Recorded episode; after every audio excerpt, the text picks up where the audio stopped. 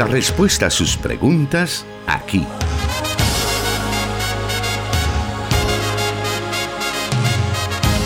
En Solución Bíblica. Comenzamos.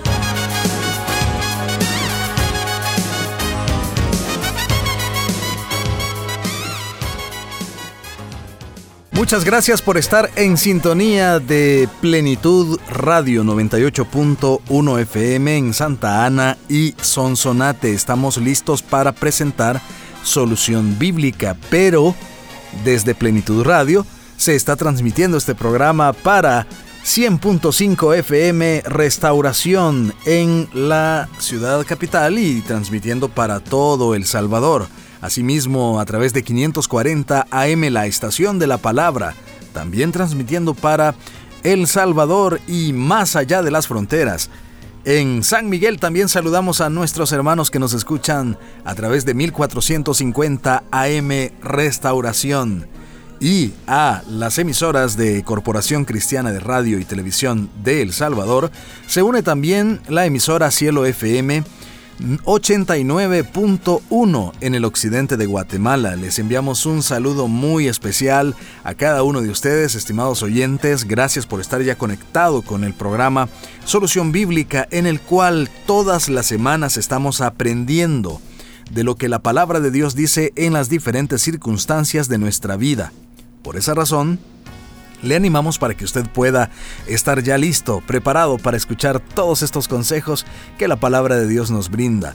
Y el encargado de llevar esas respuestas es el pastor Jonathan Medrano y ya se encuentra con nosotros. Bienvenido, pastor. Gracias, hermano Miguel. Qué alegría volvernos a encontrar con la gran audiencia de las emisoras de Corporación Cristiana de Radio y Televisión, aún nuestros oyentes en el occidente de Guatemala. Un saludo desde los estudios de Plenitud Radio 98.1 FM en la ciudad de Santa Ana. Para nosotros siempre es un enorme privilegio poderle acompañar, especialmente a estas horas de la tarde donde el tráfico, como en otras ocasiones lo hemos mencionado, se vuelve un poco difícil en varias arterias de la ciudad capital y en las cabeceras departamentales de nuestro país. Sin embargo, es la misericordia de Dios la que nos permite llegar a través de este medio y acompañarle para crecer juntos a través de la palabra de Dios. Y bueno, desde la semana pasada tenemos algunas preguntas que han quedado pendientes para que podamos escuchar sus respuestas. Y bueno, vamos a dar inicio entonces con la siguiente pregunta para esta tarde. La siguiente pregunta que quedó pendiente la semana pasada, la primera de esta tarde. Y nos dice así nuestro oyente. El desposorio era una fiesta donde se entregaban la dote por la mujer que sería esposa de un hombre. ¿Era un acto de presentación de novios comprometidos? En realidad, la idea de noviazgo que tenemos ahora no corresponde a la cultura ni a la época bíblica. Es un concepto reciente, esta formalidad de una relación de noviazgo que antecede al matrimonio. El desposorio, estimado oyente, estrictamente hablando, era el acto legal y esencial que ligaba de manera definitiva a los futuros esposos y a sus familias, gracias a ese contrato matrimonial, que era por tanto algo muy distinto a nuestro noviazgo occidental o incluso a nuestro compromiso eh, de noviazgo. Em, ese contrato, el desposorio, era un acto oficial que estipulaba varias cosas. Una de las cosas era cómo repartir los gastos de la fiesta de la boda entre las familias, cuánto tenía que pagar el novio al padre de la novia como compra de su hija. Hay que recordar que eh, tener una hija en esa época era pues propiedad del padre de familia. Entonces, como una especie de compensación, la familia del novio tenía que pagar por esa muchacha que ya no iba a rendir, digámoslo así, ningún beneficio al padre de familia. Entonces eso venía siendo como una especie de indemnización o, o, pago, ¿verdad? Por la mano de, de esta mujer. También la dote, con respecto a la dote, se entregaba al padre de su hija, es decir, los bienes propios de la muchacha eran administrados por, en este caso, el papá, y por lo tanto se trataba la manera de que en un momento de muerte del nuevo esposo de la hija o en un momento de divorcio, de alguna manera era como una especie de pequeños seguros, digámoslo así, para la mujer porque la mujer no tenía una capacidad, o más bien dicho, no tenía la oportunidad, más bien no tenía la oportunidad de generar recursos propios, porque en esta cultura, repito, dependía totalmente del trabajo de los hombres. Así como en los primeros años de vida dependía totalmente del papá, ahora que estaba casada o que iba a estar a punto de estar casada, dependía totalmente de su marido. Y es por eso que había como una especie de pequeño seguro que garantizaba de alguna manera que en, esta, en una condición de viudez o en una condición de divorcio, esta mujer tendría al menos algo pequeño para sobrevivir. No sabemos mucho acerca de, del cumplimiento del manejo de estos fondos porque en realidad en el siglo I quizás solamente las familias con cierto nivel de aristocracia podrían tener esa ventaja sobre sus hijas. Pero en las familias más empobrecidas del siglo I esto era una ilusión. Ahora también eh, estos gastos, ¿verdad? Que se ofrecían al momento del desposorio, ya lo dije, era un contrato legal, era una, un acto formal en el que ambas partes se comprometían a guardarse fidelidad. Si bien es cierto, no tenían derechos matrimoniales como la intimidad sexual y otras que van implícitas en el matrimonio, sí ya existía un compromiso legal que si se rompía por una de las partes, ese compromiso podría conllevar obviamente a la ruptura del matrimonio, pero también a una compensación económica por los daños y perjuicios que se hubiesen cometido eh, ante el incumplimiento de lo que se había estipulado en dicho contrato. Así que es interesante notar esto porque cuando vemos el caso de el compromiso que tenía José y María, antes del nacimiento de Jesús, ellos estaban ya desposados, es decir, las familias ya habían adquirido un compromiso formal y legal. Cuando José se entera que María está embarazada, él es consciente de toda la complicación legal que se venía encima, especialmente hacia María, porque José pues no entendía o no sabía en un primer momento todo lo que había ocurrido dentro de ese plan redentor que Dios estaba desarrollando. Y es por eso que él decide retirarse. Al retirarse, él básicamente está asumiendo toda la culpa, toda la responsabilidad de la situación a la que María también se iba a enfrentar. Entonces, el golpe no iba a ser tan duro hacia María eh, como sí lo iba a hacer a José. Entonces, el desposorio, repito, era esa fiesta de compromiso formal que no tiene nada que ver con nuestro concepto de noviazgo o de compromiso que ahora las parejas hacen, especialmente en nuestro mundo occidental. También respecto a esta pregunta, eh, quisiéramos tal vez aclarar un poco eh, que en esas culturas también se habla de las arras y la dote.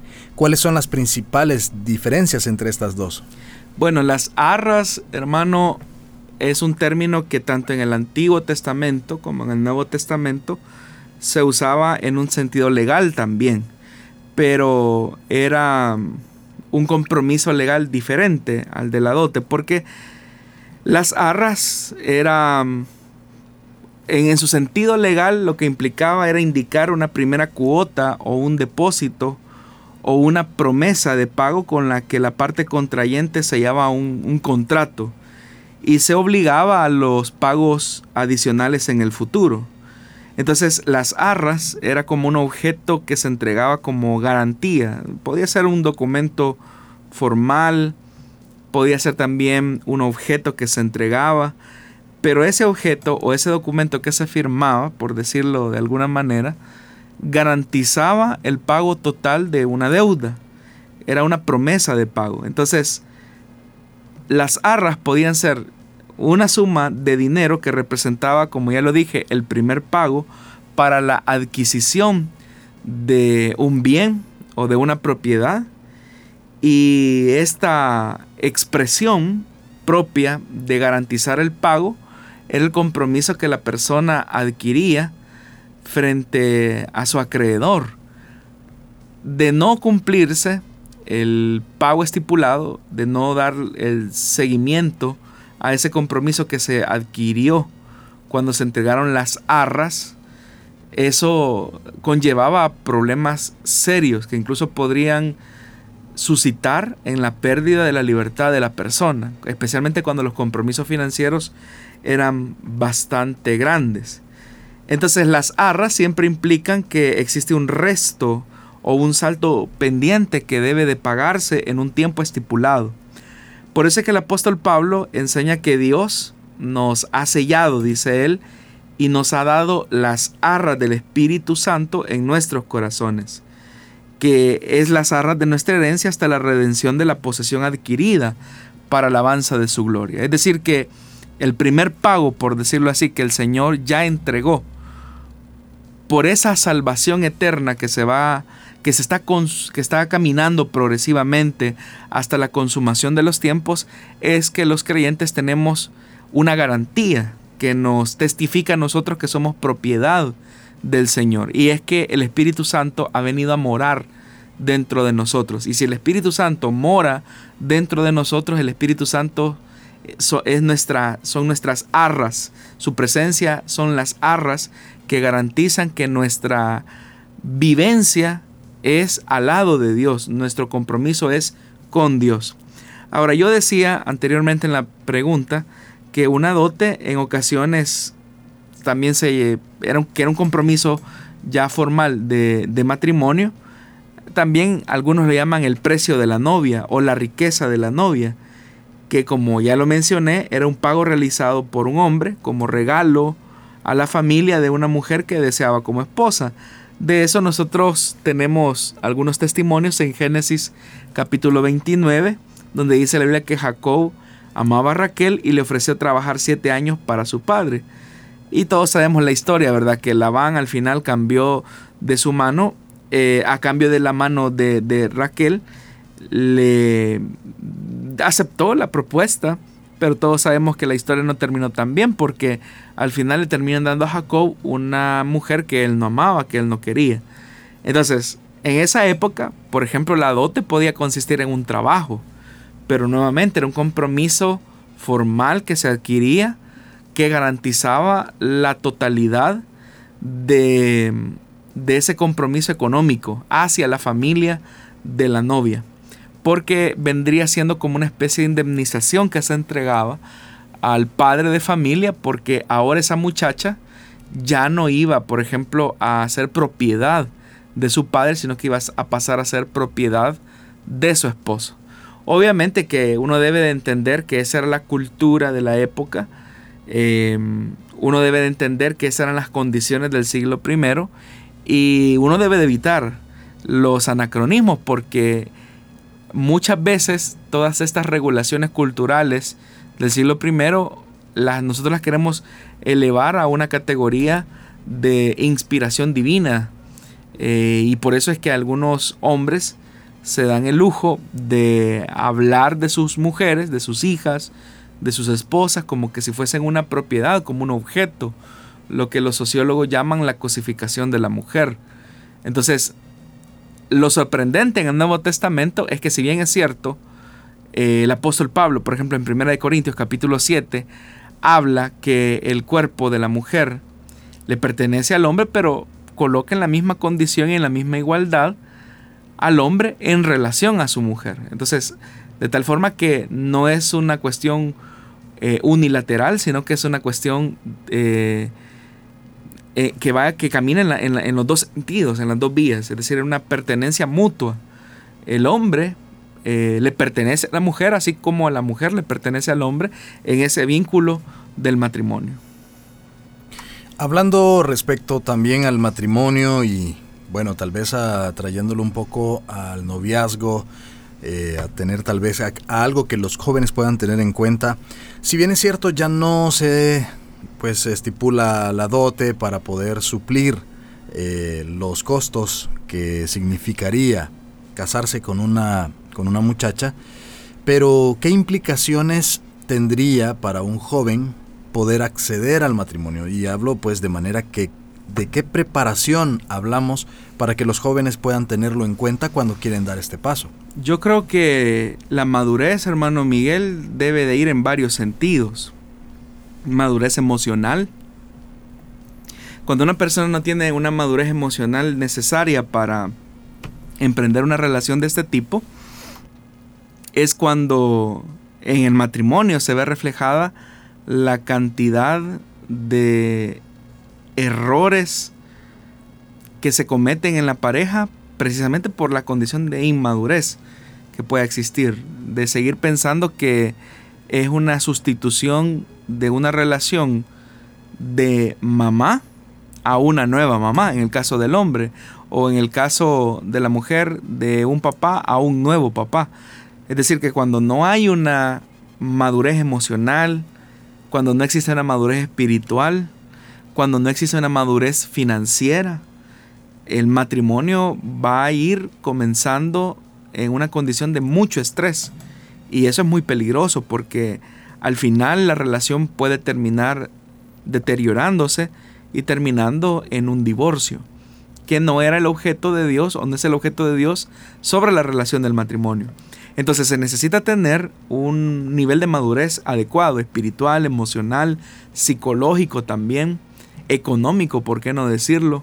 Si no se tienen esos requisitos mínimos, eh, yo no animaría a nadie a que emprenda una relación. Lo otro es que antes de emprender una relación es importante pedir consejería. No solamente al pastor, sino que también a nuestros padres.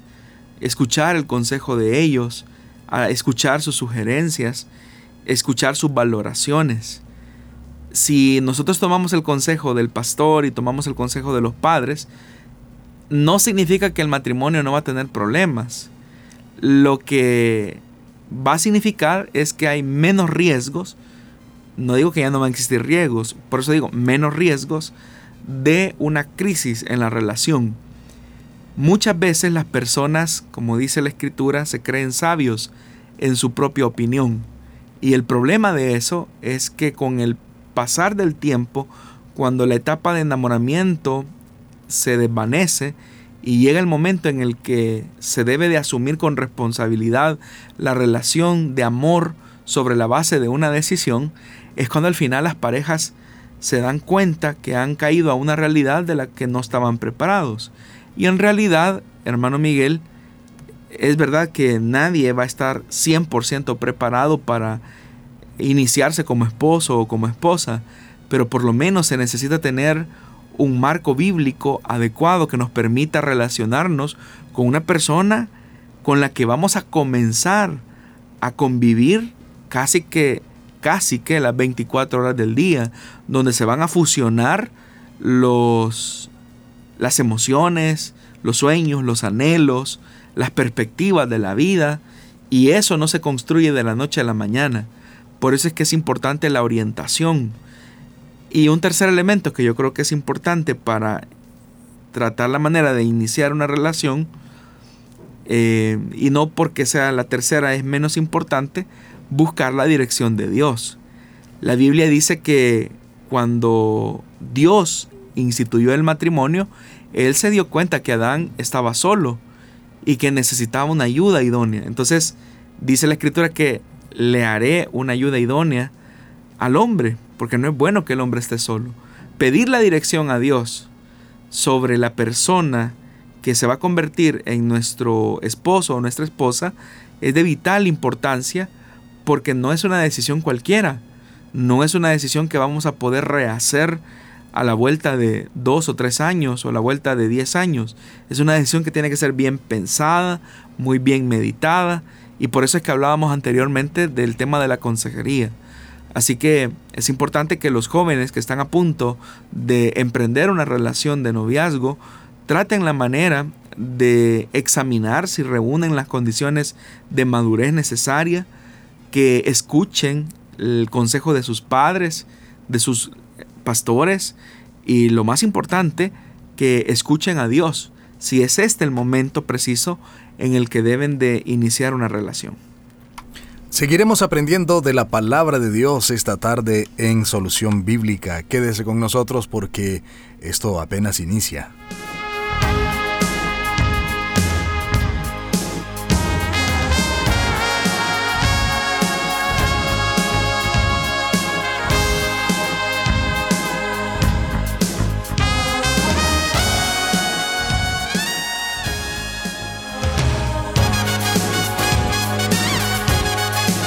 Solución Bíblica. Puede escucharlo en SoundCloud.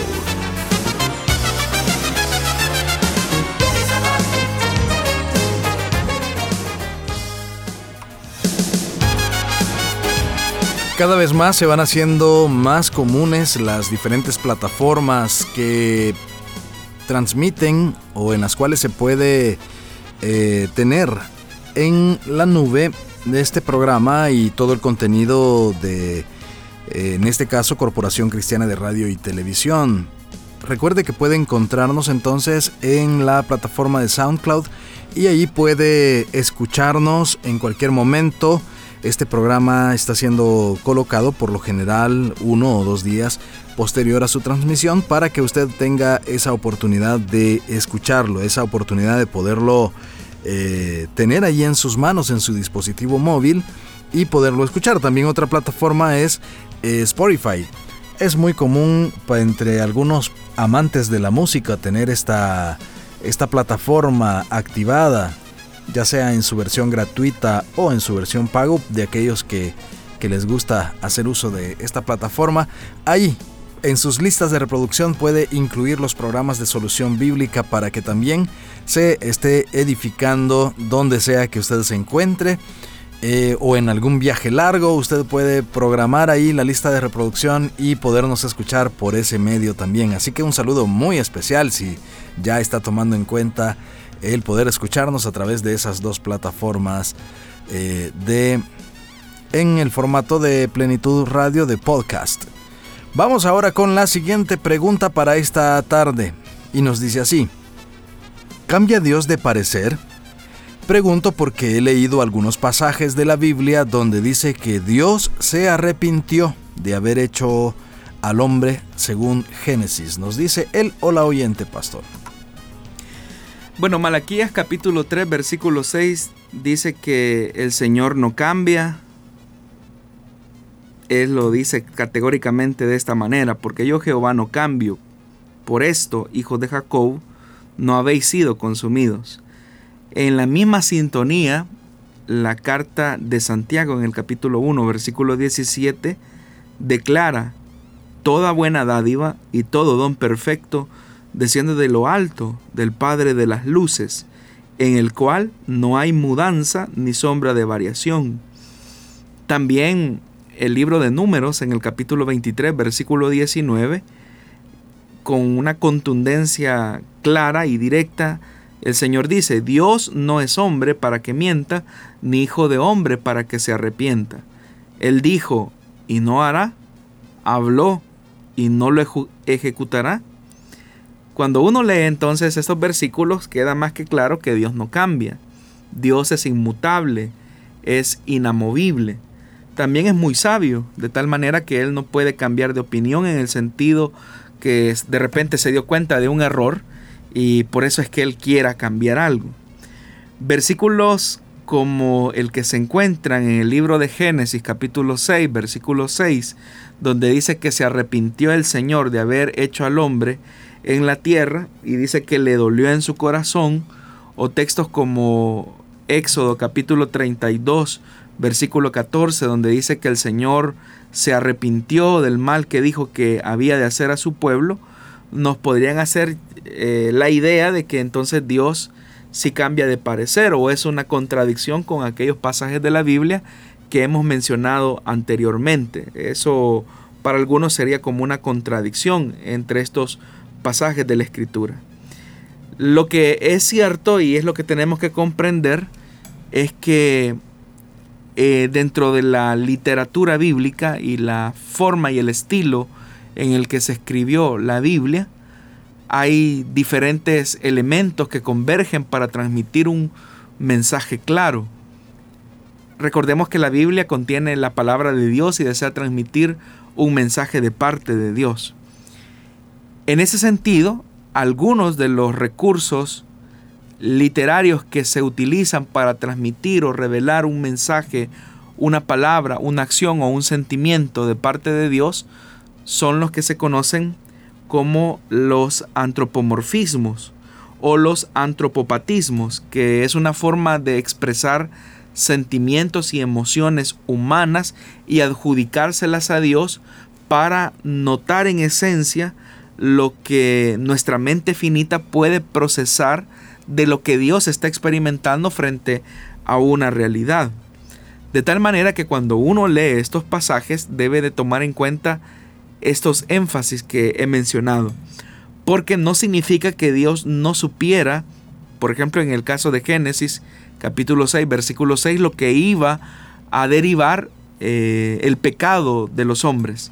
Él era muy consciente, sin embargo el dolor que él estaba experimentando al ver la decadencia humana lo lleva a expresar ese sentimiento a manera de arrepentimiento, como alguien que dice no hubiese hecho esto, pero es, habla de un dolor, de, de algo que él está experimentando en lo más profundo de su corazón, por eso es que eh, Génesis al final dice y le dolió en su corazón. Es decir, no, no es tanto el hecho de querer decir Dios se arrepiente, sino del dolor que Dios está experimentando al ver la decadencia y la maldad de los hombres. Lo mismo podría ocurrir en pasajes como el del libro del profeta Jonás, donde Dios claramente a través de su profeta había dicho que Nínive iba a ser destruida en un término de 40 días. De aquí a 40 días Nínive será destruida. Ese era el mensaje con el que Dios había comisionado a Jonás. Sin embargo, los que hemos leído ese libro de la Biblia sabemos que en realidad, por ese corto mensaje, Nínive se arrepiente de su pecado en una respuesta de dolor, en una respuesta de arrepentimiento.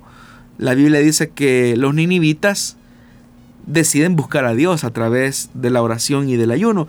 Y es ahí donde Dios se arrepintió del mal que había dicho que les haría y por lo tanto Él no ejecutó el castigo. No fue que Dios cambiara de plan y que Dios le tomó por sorpresa eh, la acción de arrepentimiento de los ninivitas. Lo que ocurrió en realidad es que Dios quería revelar el corazón su corazón misericordioso ante aquellos que se arrepienten y también por otro lado revelar la dureza del corazón religioso de Jonás, que como también ese mismo libro de Jonás lo dice, él sabía que, era, que Dios era un Dios compasivo, misericordioso y lento para la ira, pero que sabiendo esas cualidades y esas características, esas virtudes de Dios, no decide participar en esa misma sintonía espiritual con el Dios que lo había comisionado hacia Nínive. Entonces, tomando en cuenta esto, eh, Dios no cambia y estos versículos deben de leerse eh, a la luz de los antropopatismos que he mencionado y a la luz también de los antropomorfismos, porque muchas veces también hay otros pasajes de la Biblia donde dice el Señor que cuando habla acerca de la liberación de Israel de Egipto, dice que con brazo poderoso Él libertó a su pueblo. Pero todos sabemos, como lo hemos mencionado en otros programas, que Dios no, no, no, posee materia. Él es espíritu. Entonces, ¿cómo es que dice que tiene brazo? Es un recurso literario que utiliza el escritor para revelarnos el poder y la fuerza de Dios, para revelarnos la autoridad de Dios. Entonces hay que tener cuidado con leer con esa literalidad muchas veces la escritura porque es ahí al leerlos de manera literal y no tomar en cuenta estos recursos literarios es que podemos llegar a conclusiones equivocadas. Así que eh, hacer esa distinción eh, nos, nos ayuda mucho para conocer algunos aspectos de la naturaleza eh, de Dios, que obviamente es infinita y nosotros no, no podremos entenderla a plenitud. Entonces, la conclusión es que Dios es completamente consistente con lo que dice en su santidad, en su naturaleza y sobre su carácter. Él no cambia, es inmutable, es el mismo ayer, hoy y siempre. Agradecemos a todos nuestros oyentes que están eh, compartiendo nuestra transmisión que tenemos en Facebook Live. Ahí un saludo especial a usted que está viéndonos a través de ese medio y compartiendo con sus familiares, con sus contactos de Facebook este programa para que podamos llegar a más personas con el conocimiento de la palabra de Dios. Haremos una muy breve pausa y volvemos con más de su programa Solución Bíblica.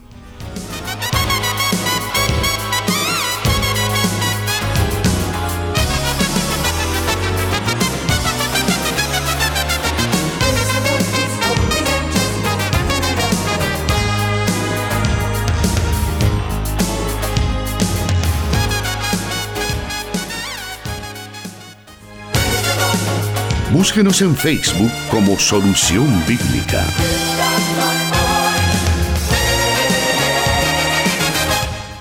Nos vamos ahora a la siguiente pregunta que nos dice de la siguiente manera. Es un planteamiento el que nos hacen por acá. Dice, tengo 17 años de edad. Desde muy pequeño asisto a la iglesia. Recibí al Señor a la edad de 13 años. Desde entonces me siento muy acosado por mis bajos deseos sexuales hacia las mujeres.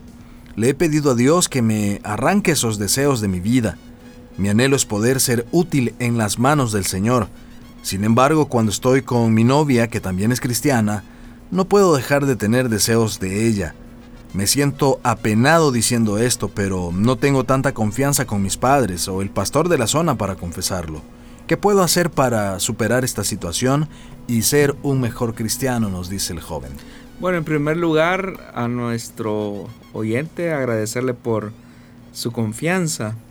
Y es importante que tú tomes en cuenta algunas cosas que son importantes, especialmente en esta edad en la que estás viviendo. Lo primero que debemos de decir es que de todos los dones que Dios nos ha concedido, la sexualidad es uno de los que puede convertirse en uno de los más difíciles de usar sabiamente junto con el control de nuestra lengua. Sabemos que el impulso sexual forma parte de del diseño con el que Dios nos creó. Entonces tú no tienes por qué sentirte culpable de los impulsos sexuales que tú tienes. Todos los seres humanos normales tenemos impulsos sexuales, así como tenemos deseos de comer, así como tenemos deseos de tomar agua, que son necesidades fisiológicas normales, deseos de dormir, también el deseo sexual es parte de los dones que Dios nos entregó a los seres humanos. Entonces, que tú tengas impulsos sexuales no, no, no, no necesariamente tiene que ser malo.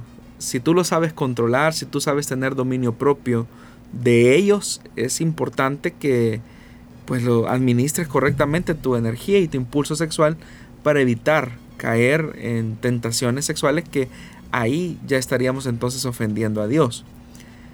Hay algo que también tú mencionas, tú tienes 17 años, eres apenas un adolescente, un joven casi, y manifiestas que tienes una novia que es cristiana, pero que cuando estás con ella tú tienes deseos de ella. Repito nuevamente, eso, esos impulsos son normales. El problema es que al haber emprendido una relación de noviazgo a esta edad, la lucha que vas a experimentar va a ser más intensa y va a ser más fuerte. No sería tan intensa y no sería tan fuerte si tú eh, hubieses decidido postergar la relación de noviazgo para muchos años después. Creo que a esta edad de la vida tú debes de tener en claro para qué estás acá en la tierra, por qué Dios te trajo en esta tierra y debes de enfocarte, debes de eh, enfocar tu fuerza, tus energías, tu, todos tus anhelos a ese propósito con el cual Dios te trajo a esta tierra. Y obviamente que como la misma palabra de Dios nos enseña que para todo hay tiempo, llegará el momento en el que habrá el lugar y el espacio para que pienses en la que Dios ha destinado para ti, se convertirá en tu futura esposa.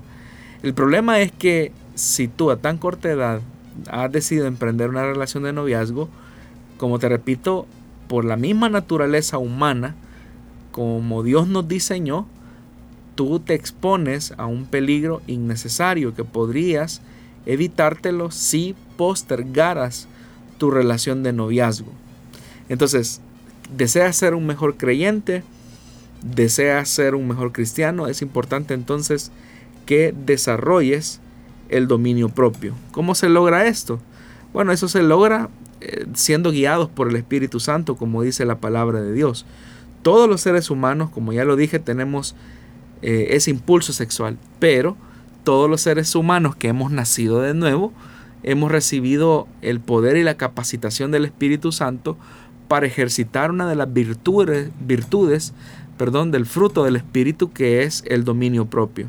Entonces tú debes de preguntarte cómo estás ejercitando el dominio propio. El dominio propio no es algo que nosotros debamos de pedirle a Dios para que Él nos dé dominio propio. Es algo que por la acción del Espíritu Santo que mora dentro de nosotros, Él nos capacita para poder ejercer la acción o la virtud del dominio propio.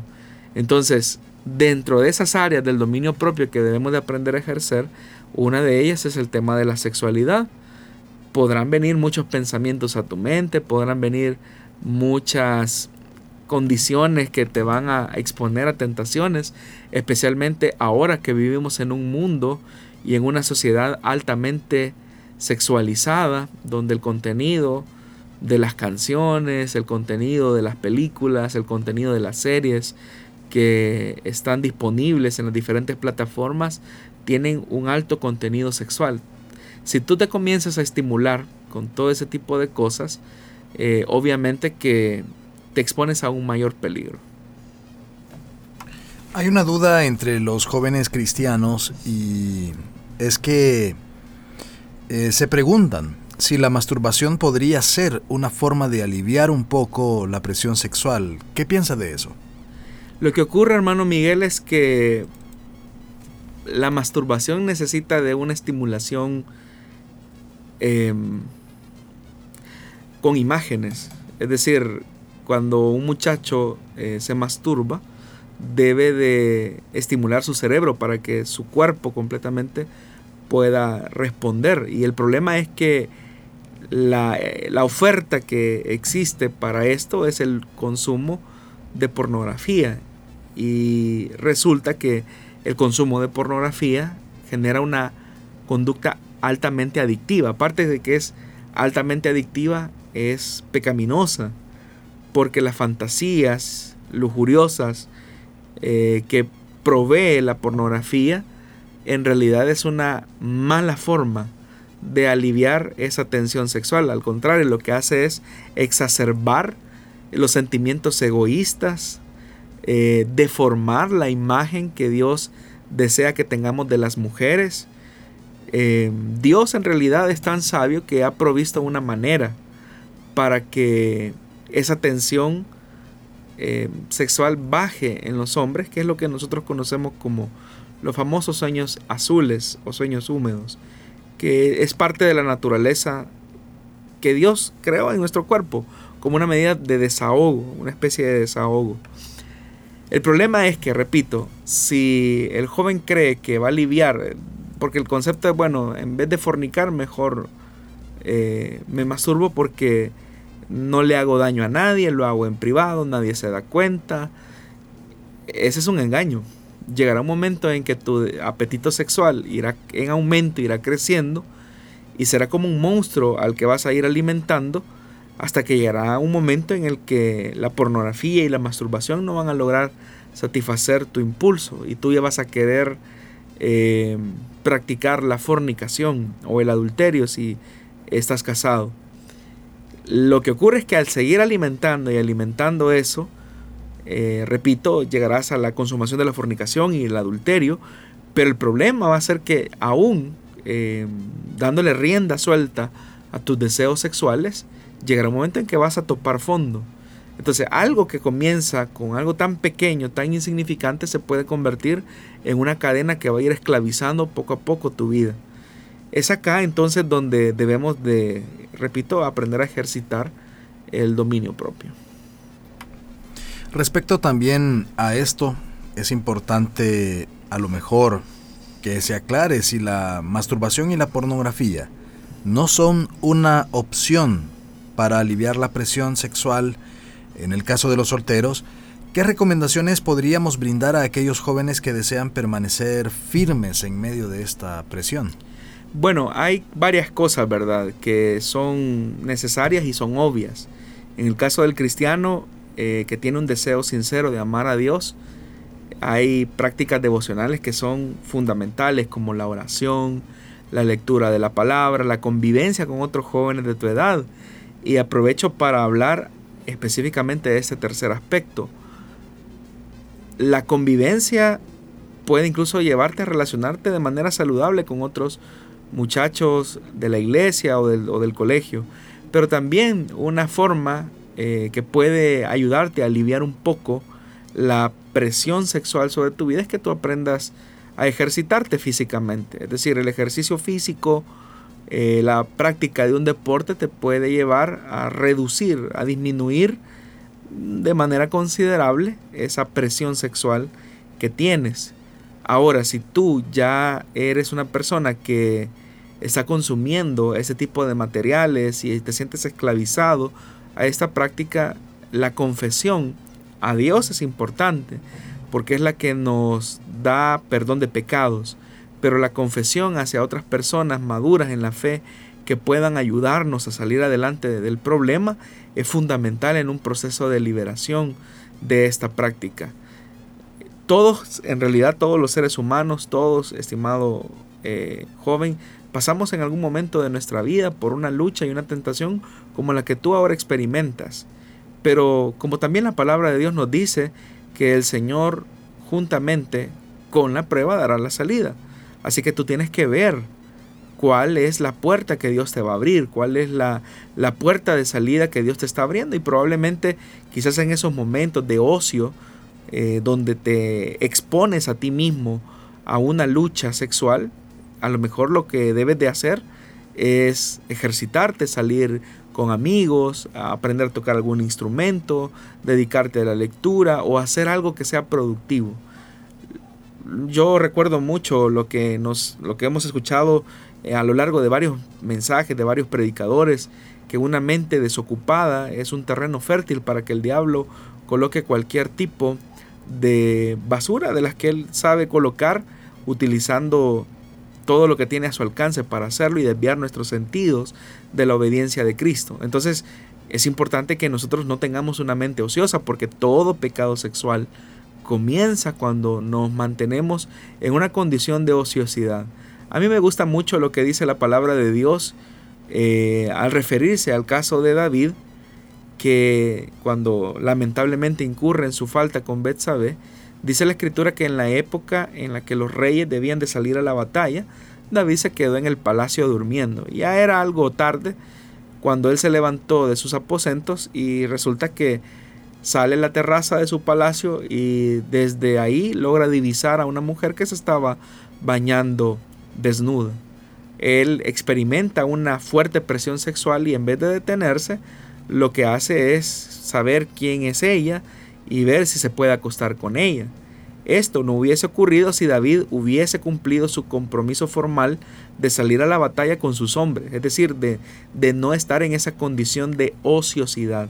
Cuando tú te mantienes en un estado de ociosidad, te expones a que la tentación pueda venir a tocar tu mente y lo hará a través del contenido de una canción que vayas escuchando o ocurrirá a través de una imagen que eh, estés viendo en redes sociales o a través de una conversación no adecuada con una persona del sexo opuesto que te hace insinuaciones o algún tipo de seducción para mantener una conversación que está pasada de tono, es ahí donde tienes que tener mucho cuidado, porque lo que entra a tu corazón va a determinar las acciones que al final eh, definirán tu carácter. Así que es importante que equilibres los aspectos espirituales como la oración, la lectura de la palabra, eh, el compañerismo, pero también que físicamente puedas desarrollar algún tipo de eh, práctica o algún tipo de hábito saludable que mantenga tu mente ocupada para que la tentación no encuentre un espacio o una fisura sobre la cual poder hacer su ofrecimiento. Bueno, esperamos de todo corazón que los jóvenes, todos aquellos que están luchando con esta, con esta situación, puedan encontrar en estas palabras respuesta y motivación para seguir luchando, para seguir adelante, sabiendo que, claro, como el pastor lo ha dicho, es posible vencer todo esto con todas esas recomendaciones que Él nos ha brindado. Casi estamos finalizando el programa, pero queremos aprovechar estos minutos para la última pregunta que tenemos por acá para hoy y esta dice así. Escuché en un programa anterior de Solución Bíblica sobre el sentido de haber sido creados a imagen y semejanza de Dios, pero ¿qué implica la semejanza de Dios? ¿Será que fue esto lo que aprovechó la serpiente para engañar a Eva? al decirles que serían como Dios? Bueno, cuando hablamos de imagen, que fuimos creados a imagen y semejanza de Dios, ¿qué se entiende por imagen? Recordemos que los seres humanos somos las únicas criaturas, después de los ángeles, que poseemos eh, capacidad de razonamiento. Los animales no tienen esa capacidad. Esa capacidad de razonamiento nos permite también tener voluntad propia, al igual que los ángeles. Pero de los seres humanos Dios nos ha dotado, nos ha revestido de una dignidad. Entonces el tema de haber sido creados a su imagen tiene que ver con el aspecto de la dignidad. Dios nos dotó de una dignidad. Segundo, Dios nos dio la capacidad de razonar, el uso de la razón. Y lo tercero, la digámoslo así, el, beneficio de la voluntad propia. Dios no nos hizo como robots. Ahora, ¿para qué? Eh, la siguiente parte es eh, que nos hizo a semejanza de Dios, es decir, a imagen y semejanza de Dios. Con esos elementos, con la capacidad de razonar, con la dignidad que Dios nos dotó, con la voluntad propia, lo que Dios quería es que el ser humano creciera día con día en su acercamiento de la semejanza a Dios. Entonces todos los días antes del pecado, Adán y Eva descubrían algo nuevo de Dios. Todos los días ellos crecían un poco más eh, acerca de, de, saber algo de Dios. Es decir, la relación de Dios y el hombre iba creciendo día con día y era una relación que tanto el hombre como la mujer y Dios disfrutaban porque era un crecimiento continuo. Y, y eso era posible porque el hombre estaba en su estado de inocencia, de santidad, su moralidad no había sido corrompida y era una ruta de aprendizaje que hacían que el hombre se fuera pareciendo más y más a Dios. El problema es cuando el pecado llega y el pecado lo que hace es distorsionar eh, la imagen y semejanza de Dios, de tal forma que la voluntad del hombre, las emociones del hombre, las acciones del hombre se obstaculizan, es decir, ya el hombre está muerto y por lo eh, muerto espiritualmente y por lo tanto ya no puede eh, ya no puede seguir en ese proceso de crecimiento acerca de Dios. Se necesita ahí el milagro del nuevo nacimiento. Cuando una persona nace de nuevo, el Espíritu Santo coloca en él la nueva naturaleza por la cual eh, hay un despertar de ese crecimiento de conocer más a Dios y de quererse parecer más a Él. Por eso es que la medida de un cristiano es eh, llegar a la estatura del varón perfecto, el cual es Cristo. Entonces, una persona que ha nacido de nuevo tiene la capacidad de poder vencer al pecado y seguir en esa ruta de aprendizaje acerca de Dios, que cada día puede existir una nueva aventura con Dios, una nueva forma de relacionarse con Dios que obviamente va a terminar en la consumación de los tiempos cuando lleguemos a la estatura del varón perfecto. Y eso no significará que hayamos conocido todo de Dios en ese momento. Al contrario, nuestras facultades tendrán un perfeccionamiento que nos permitirá conocer un poco más de Dios y la eternidad no nos alcanzará para conocer a Dios, pero eso será un deleite para todos aquellos que hemos nacido de nuevo. Efectivamente, eh, lo que Dios proponía antes de la caída del hombre era ese, ese crecimiento, es decir, era ir creciendo, ir creciendo en la relación de amor, de santidad, pero lo que ocurre es que viene el diablo y precisamente la oferta que hace es que si desobedecen a Dios, si hacen uso de su voluntad, al desobedecer a Dios, ellos van a llegar a ser sus propios dioses. Entonces, ¿para qué seguir en ese proceso de conocer a Dios día a día cuando ustedes pueden ser sus propios dioses? Esa es la oferta que está detrás de la propuesta de la serpiente. ¿Cuál fue el resultado? que ni el ser humano se convirtió en Dios y ese proceso de amistad, de cercanía que los hombres estábamos teniendo con el Señor se ve deteriorado y caemos en una condición de muerte. Ahora que nacemos de nuevo, tenemos la facilidad eh, por medio del Espíritu Santo de ir creciendo nuevamente en ese conocimiento de Dios para parecernos o ser semejantes al Hijo de Dios. Y esa debe ser la meta, es decir, nuestra meta final como cristianos es Jesucristo. Esa es la medida que nosotros necesitamos eh, alcanzar. Por eso es que no es posible que nos estemos comparando con ningún hermano o que aspiremos a ser como un hermano en específico. Podemos admirar sus cualidades, pero al final lo que estaremos viendo en ese hermano solamente serán ciertas virtudes o ciertos aspectos de Jesús.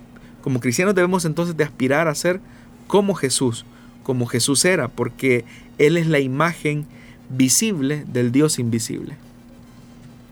Hemos llegado al final del programa Solución Bíblica correspondiente a esta fecha y siempre es un privilegio poderle saludar a través de todos estos medios que están unidos para presentar este programa. Es un honor el que usted nos brinda, que podamos llegar hasta ahí, hasta su receptor, hasta su dispositivo, para que juntos podamos edificarnos aprender de la palabra de Dios y que esto se traduzca en un crecimiento espiritual que va a beneficiar nuestra vida, la de nuestra familia y por supuesto la de nuestra sociedad.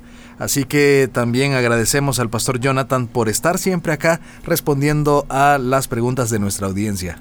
Gracias hermano Miguel y gracias a los oyentes por su fiel sintonía, gracias por sus comentarios, por las preguntas que ustedes envían, como siempre lo hemos mencionado, eh, estas son respondidas por orden de llegada, pero lo importante es que mientras llega la respuesta a su pregunta, usted aprende de otras que han formulado nuestros oyentes. Que el Señor les bendiga.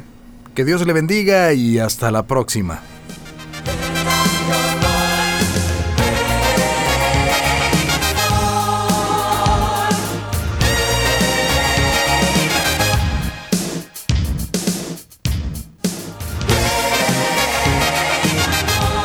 Dios da la sabiduría y el conocimiento.